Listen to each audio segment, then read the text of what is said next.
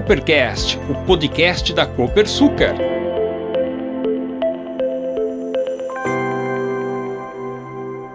Olá, eu sou o Jaime Alves e este é o Coopercast, o podcast da Copersucar, o seu novo meio de informação aqui na empresa.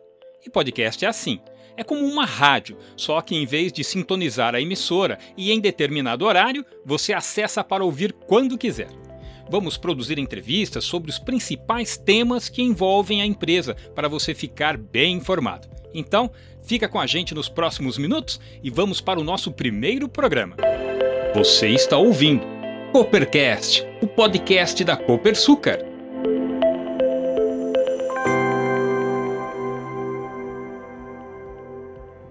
Neste primeiro episódio, vamos falar sobre um tema muito importante: Renova Bio a Política Nacional de Biocombustíveis instituída pela Lei nº 13.576 de 2017. Essa política tem três objetivos principais. O primeiro é fornecer uma importante contribuição para o cumprimento dos compromissos determinados pelo Brasil no âmbito do Acordo de Paris, firmado lá em 2015. Outro objetivo é promover a adequada expansão dos biocombustíveis na matriz energética, com ênfase na regularidade do abastecimento de combustíveis. E o terceiro objetivo do Renova Bio é assegurar previsibilidade para o mercado de combustíveis, induzindo ganhos de eficiência energética e de redução de emissões de gases causadores do efeito estufa na produção, comercialização e uso de biocombustíveis. E sem mais demora, vamos direto ao tema com quem entende muito de Renova Bio nós gravamos a primeira entrevista deste podcast com o Luiz Roberto Pogetti, presidente do Conselho da Copersucar. Você está ouvindo Coopercast, o podcast da Copersucar. Pogetti, obrigado por estar com a gente aqui neste primeiro podcast. Para começar, por favor, esclareça em que cenário surgiu o Renova Bio? Jaime, é um grande prazer de estar participando desse podcast para falar do Renova Bio, que é um programa fantástico. Um dos objetivos compromissados pelo Brasil de forma a reduzir as emissões brasileiras de carbono, é, ele vem é, da redução das emissões é, da matriz de combustível brasileira. Em outras palavras, a frota brasileira de veículos, carros leves e frota de transporte ela deve poluir menos a atmosfera do que polui hoje em 2030. Um importante compromisso, por sinal. Pojete, e como funciona o Renova Bio? O programa estabelece uma meta de longo prazo, que ela, ela se reflete em etapas anuais. Então, cada ano tem uma meta crescente até atingir em 2030 uma determinada redução de emissões do mix de combustível utilizado no Brasil. E esta redução será viabilizada pela utilização nesta matriz energética de uma participação maior de produtos limpos, tomando lugar do produto fóssil. Entendi. Pojete, como ficou claro, o etanol está pronto para este objetivo de substituição do combustível fóssil. Então, o produtor oferece o etanol. É isso, não é?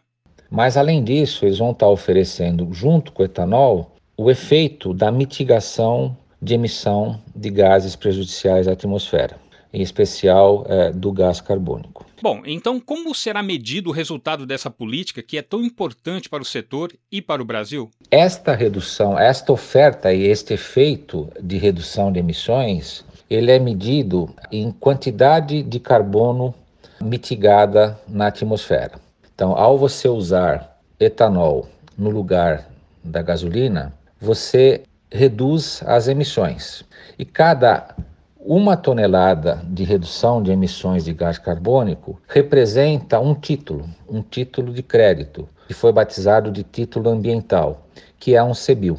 E esse CBIL ele vai poder ser comercializado pelo produtor no mercado é, de balcão da bolsa. E a parte compradora desse CBIL final deverá ser a distribuidora, porque o CBIL é a forma de ela comprovar que ela mitigou a quantidade de emissões determinada pelo mandato estabelecido pelo governo federal. Esta é a lógica geral do programa. E quais são os benefícios, os principais ganhos sociais, ambientais e econômicos do programa?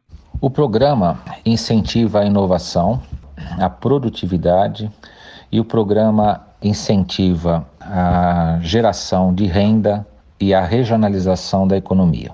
As usinas, elas vão ter uma medição da quantidade de carbono que elas mitigam ao produzir etanol frente ao combustível fóssil.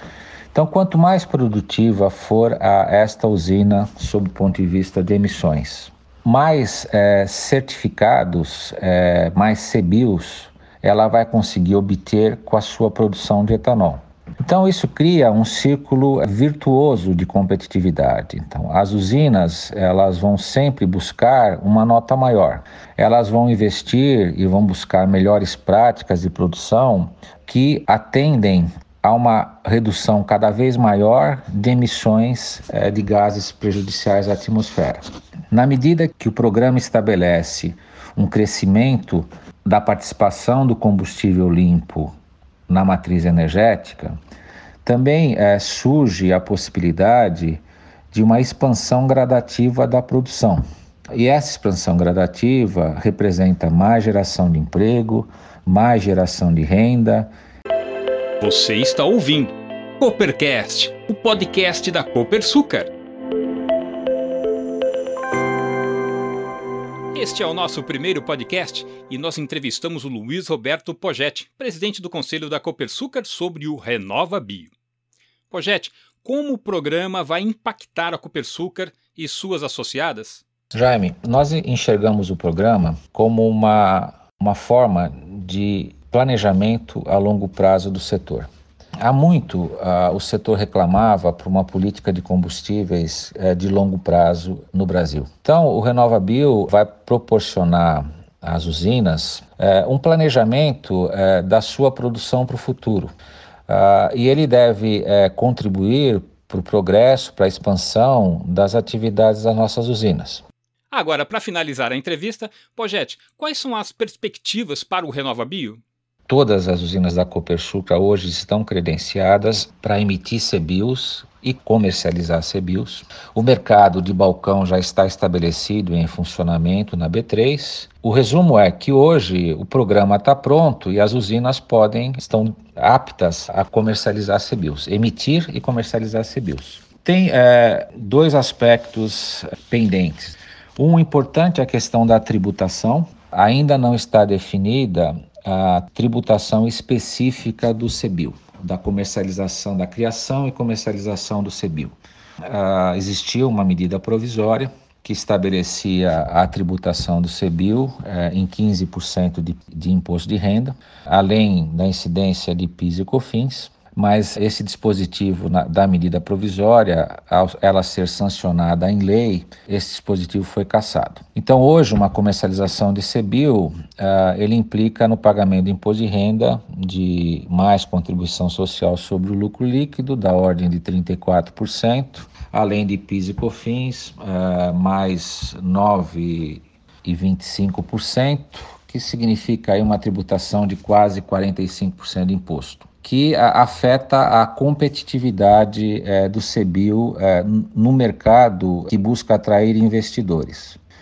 O outro aspecto que ele é decorrente aí da pandemia que está nos afetando, que por conta do contexto aí de redução é, de demanda de combustível, é, retração econômica, queda forte na mobilidade, se viu por bem entendo que de forma adequada, a revisão das metas estabelecidas é, para a redução de carbono para o ano corrente e para o próximo ano.